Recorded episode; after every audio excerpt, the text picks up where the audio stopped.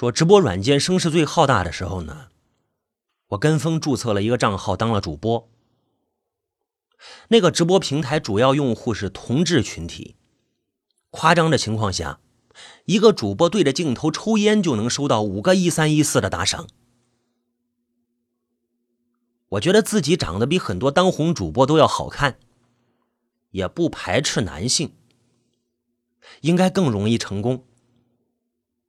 直播间里呢，有才艺的主播表演唱歌跳舞，没才艺的主播有的是男扮女装，有的说荤段子陪聊。毕竟大尺度的表演更容易吸引用户的注意嘛，这个你们都懂的，你们都是老司机。我呢没有特殊的才艺。也没有勇气聊大尺度的话题。那个时候我念我念研一啊，研究生一年级，舍友在的时候，我只敢跟粉丝聊今年多大啊，住哪儿啊。舍友不在呢，我才敢迎合粉丝挑起的话题。脸皮薄啊，没勇气。粉丝第一句一般都会问：“哎，主播，你有没有男朋友啊？”刚开始我不会理会这种问题，可是后来我发现这个话题能挑起粉丝的兴趣啊，我就每天呢娇嗔好几遍。人家没有男朋友，偶尔呢也会搔首弄姿一下，以此来换取一些打赏。直播间的观众数量从来没有超过一百，收到的打赏大多是几块钱、十几块钱，虽然金额不大。但是对于一个月生活费一千还欠了一屁股债的我来说，也是个来钱的门路嘛。当时我研一，你们懂的，我豁不出去呀。我就是想着开着直播写论文，粉丝问我在干什么呢，我就念一段我的论文啊，我石墨烯的新型结构，就靠着这么无聊的直播内容，我也有了几个忠实的粉丝。赵成是第一个给我送礼物的人。他大我四五岁，在北京做产品经理。他说我低头写论文的样子让他想起了自己念书的时候。虽然我跟赵成每天都联系，但是他问我的电话、地址的时候，我还是有些警惕，因为我跟他还没有见过面。他说，他就想给我送个礼物。礼物送来的时候。快递员特意的嘱咐我，说是贵重物品，我没敢拆开。我不知道赵成是不是想对我做什么。赵成说他没有企图，我才拆了盒子。哟，是一台 iPhone 六 S。我去查了价格，当时是五千多。他说等条件好一点的时候再送我个更好的。不是，这个手机明显超出了我的消费能力了。但是我却平白无故的拥有了它。从小到大，我收到过最贵的礼物，也不过是一件杰克琼斯的短袖而已。眼尖的舍友看到我桌上的 iPhone 的包装盒，就就开我玩笑说：“怎么有钱买这么好的手机啊？”我我故作轻松的说：“我我阿姨在外贸公司上班，这客户送的礼物。”那天晚上，我用那台 iPhone 六 S。我用不太出来贵手机到底好在哪儿，但是却突然明白了，为什么有那么多年轻人热衷于直播，这也是一条新的途径，让一无所有的年轻人能够踮起脚尖够到自己想要的生活。对呀，第一次主动问赵成要东西的时候，是我在微信上跟他说，最近一款相机不错。好一会儿，我自欺欺人的没敢看他的回复。那个相机呀，一万多块，我没指望他真的给我买。收到的时候，我又惊喜，又有点瞧不上自己。在赵成不断的给予中，我逐渐将这样的给予当成了是一件理所当然的事。我的很多东西开始见不得光。我从来没在。没在舍友面前用过这台照相机，我我只有趁舍友不在的时候才敢拿出来拍几张照片。赵成从来没指望从我身上得到什么，没有。但是徐林不一样，我每次问徐林要东西，他都会要求一些回报，让我喊他亲爱的，或者让我给他发我身体的照片。我每次直播，徐林都会出现，并且还会打赏一个五十二元的红包，这个数字有些暧昧，但是我也挺开心的，毕竟这样一个月下来能有一千多的收入。徐林的微信头像是个风景照，朋友圈里遍布养生谣言，我猜他是个中年人。朋友圈大概是最现实的群体了，要么有钱，要么有脸。年长又有经济实力的男性是年轻的男同志最好的目标。直播平台的兴起将这样的关系直白的展现了出来。主播光明正大的在直播间里贩卖自己的容貌，中年大叔们走进主播的直播间，用打赏换取主播的注意，甚至进一步的线下发展，双方各取所需。徐林经常问我在干什么，学习累不累，食堂好不好。起初我的回答都很简短，有时候懒得聊下去，我就说我要上课了。他就像长辈那样回复我加油，还会给我发来两百块的红包，让我拿去改善伙食。他的两百元的红包，让我意识到我也能从徐林这里获得我想要的东西。我们说话越来越暧昧。他说他特别喜欢我这种读书人，我知道他这种心态，就故意跟他聊我的学习，讲我今天又写了一篇小论文，帮导师审了纯英文的稿件啊，最近专业课的内容呢有点难，他也听不太懂，我塑造出了一个刻苦读书的样子，然后这样就可以了。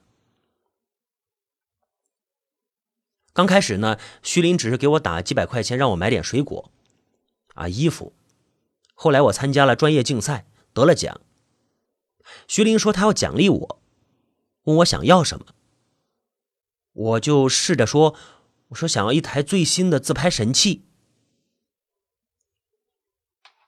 第二天我就收到他寄过来的自拍神器，那个自拍神器一直被我放在柜子里，最后和赵成给我买的相机一起在闲鱼上给卖掉了。徐林呢会不屈不挠的问我：“啊，他大我那么多，介不介意？”我当然说：“啊，不介意啊。”他还让我猜他年纪，我只能努力的往低了猜。我说：“四十吧。”他说：“哦，我儿子都跟你差不多大了。”我开始问徐林要衣服、鞋子、手表，从几百块到几千块。我把这当成了一份工作，我付出我的时间精力换他的钱。他没有说过他的家庭，我也就不去往那方面想。至于他是不是有个跟我一样大的儿子，他和妻子感情怎么样，都不是我考虑的事。我借口说自己电脑性能不行，运行专业软件受影响，好几次被导师批评论文进度太慢。央求徐林为我换苹果的笔记本，在学习这件事上，他总是无条件的迁就我。同学问我电脑哪来的，我说海淘来的，特别便宜。后来我才知道，那时候同学们之间已经传出来我被金主包养了。我一直都没什么钱，突然用那么好的东西，不能不让人怀疑。起初我还解释是接了个私活赚来的，或者亲戚给我买的礼物。后来我也就坦然了。我觉得这些东西都是来路正当，我付出了时间还有精力，没必要躲躲藏藏。而且我终于摆脱了每个月向家里要钱、有喜欢的大件物品还要跟家里哀求的苦日子了。收到电脑之后，我在上面打开论文，拍照发给徐林。我告诉他，有了新电脑之后，学习效率真的高了很多。他发来开心的表情。他叮嘱我说要好好学习，以后争取念个博士。实际上，笔记本很少用来运行专业软件。至于继续念博士，更是想都没有想过。但是我嘴上还是会好好答应他，甚至会故意聊起一些博士的专业的研究方向，表示我真的有听他的话。后来我再问徐林要东西，他就问我：“啊，我们算什么关系啊？我到底喜不喜欢男性？”如果我支吾一下，他就开始发脾气，我就只能说：“我不喜欢男性，但是我喜欢他。”管一个跟我爸年纪一样大的人叫“亲爱的”，我觉得有点恶心。他还总是说着一些带着性器官的下流话，我这时候会想，他是怎么跟一个跟他儿子一样大的人说出那种话的？他让我觉得我像是夜总会里的工作者。有一次，徐林给我买完鞋子，问我要照片裸照，我就推脱说在学校里不好拍。我就给他拍了一张穿着背心、四角内裤的照片。那时候我觉得自己挺廉价的，我一直守着自己那条线，那条那条线越来越低，最后就剩一个背心、内裤了。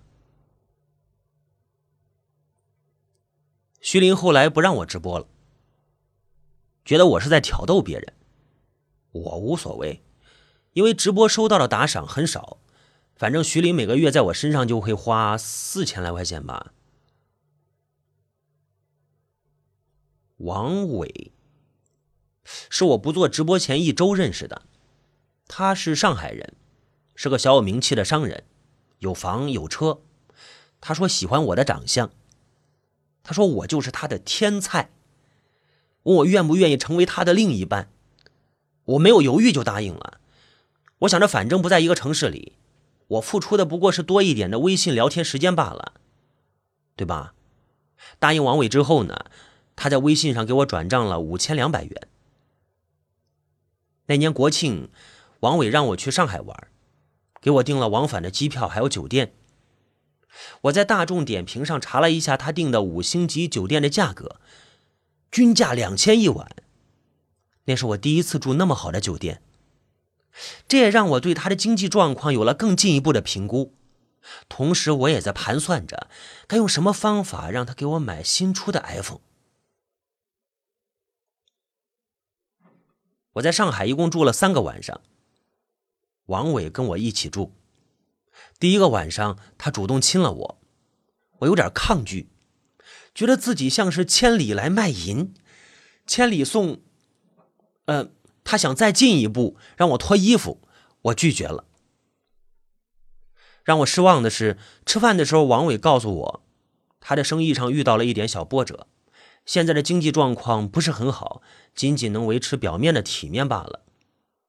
我有点失落。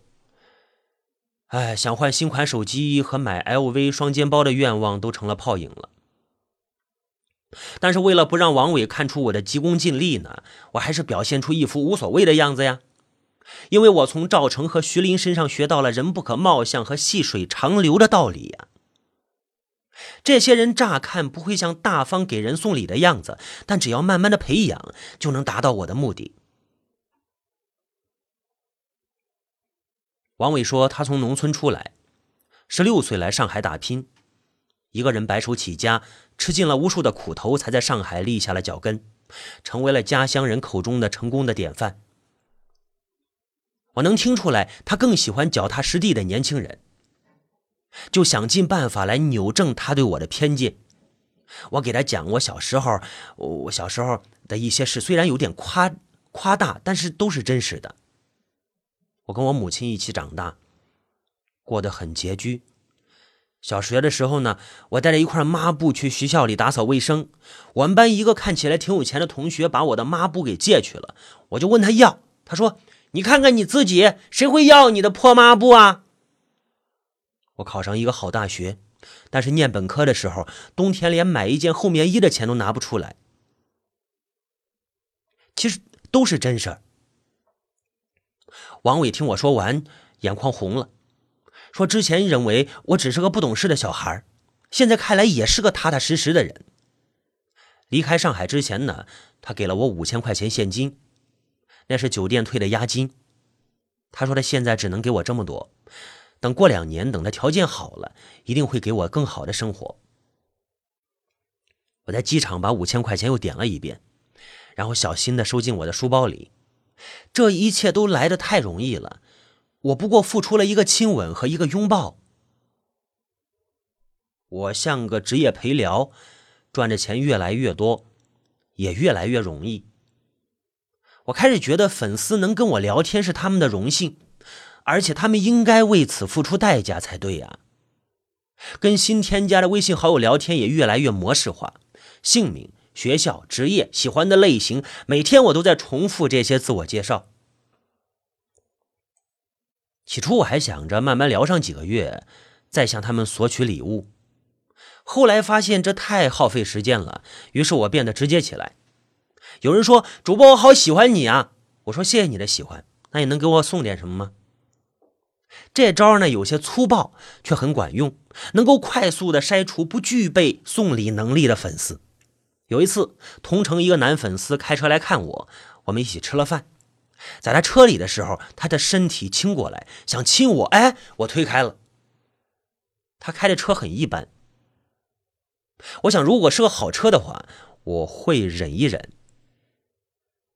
我也问他要过东西，他直接问我如果买给我，愿不愿意跟他发生关系？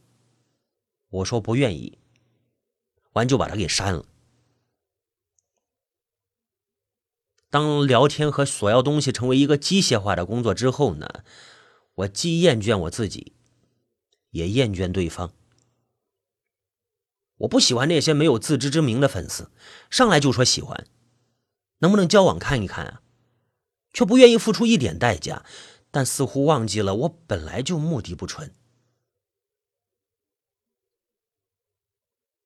直播圈里有一条规律。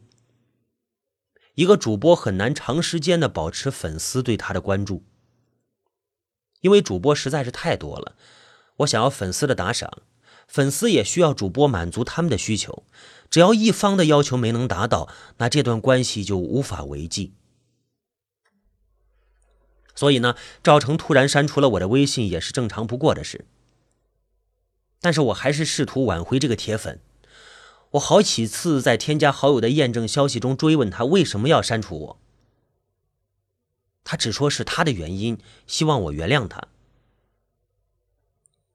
我当然知道是他的原因了，可是我在乎的是他删除了我之后，他说过给我换手机的诺言谁来实现啊？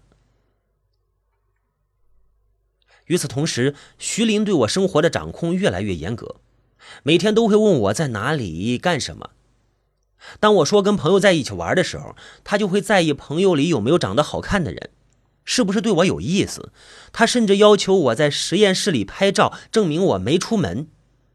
我拍了一组没穿上衣的写真，徐林却为此大发雷霆，说我不懂事，不应该让人看到我这样的照片。他再不会喜欢我了。我听到这话，我立马慌了，一整天都哭着给他打电话，保证自己不会再去拍这样的照片了。我求他不要放弃我，不要放弃我。挂电话的那一刻，我觉得自己有点恶心。我鄙视过被包养的人，我觉得他们不走正路，可是自己却变成了这样的人，卑躬屈膝讨他人的欢心。我屡次想要跟他断绝联系，可是每当看到有新上市的电子产品或者护肤品的时候，我又会继续沉沦，去哀求他满足我的心愿。不管是徐林还是王伟，不管是徐林还是王伟，随着我要的东西越来越多，他们开始表现出不耐烦，而我渐渐开始用上了哀求的态度。偶像和粉丝的地位颠倒了，我成了他们金钱的奴隶。为了一双一千块钱的运动鞋，我我丑态百出，我在微信上说尽了各种好话，软磨硬泡一个星期才能如愿。真正让我下定决心的是一次小长假。徐林说他要来我的城市出差，问我能不能出来见面，还给我发了他自己的照片。照片上是个五十岁的中年人，这让我感觉到心慌。他，我知道他所说的见面肯定不是吃饭这么简单。我无法保证我能对着比我父亲还苍老的面孔喊出来“亲爱的”。王伟也开始步步紧逼，谈我毕业之后的打算，要不要去上海发展呢？可是，在我的人生计划里，从来就没有王伟这个选项。当他不断的对我发问的时候，我的，我我我我我我我只能支支吾吾的说，家里希望我回到家家乡里发展。王伟就说：“那我明白了，希望你能找到比我更好的人。”我回想起当主播这一年来的荒唐的生活，他确实满足了我很多不切实际的愿望，用最新的 iPhone，换最新的电脑，不停的买衣服，但也让我距离自己想要成为的人越来越远。舍友顺利的发表了 SCI 的论文，出国参加了学术会议，在大公司拿到了实习机会。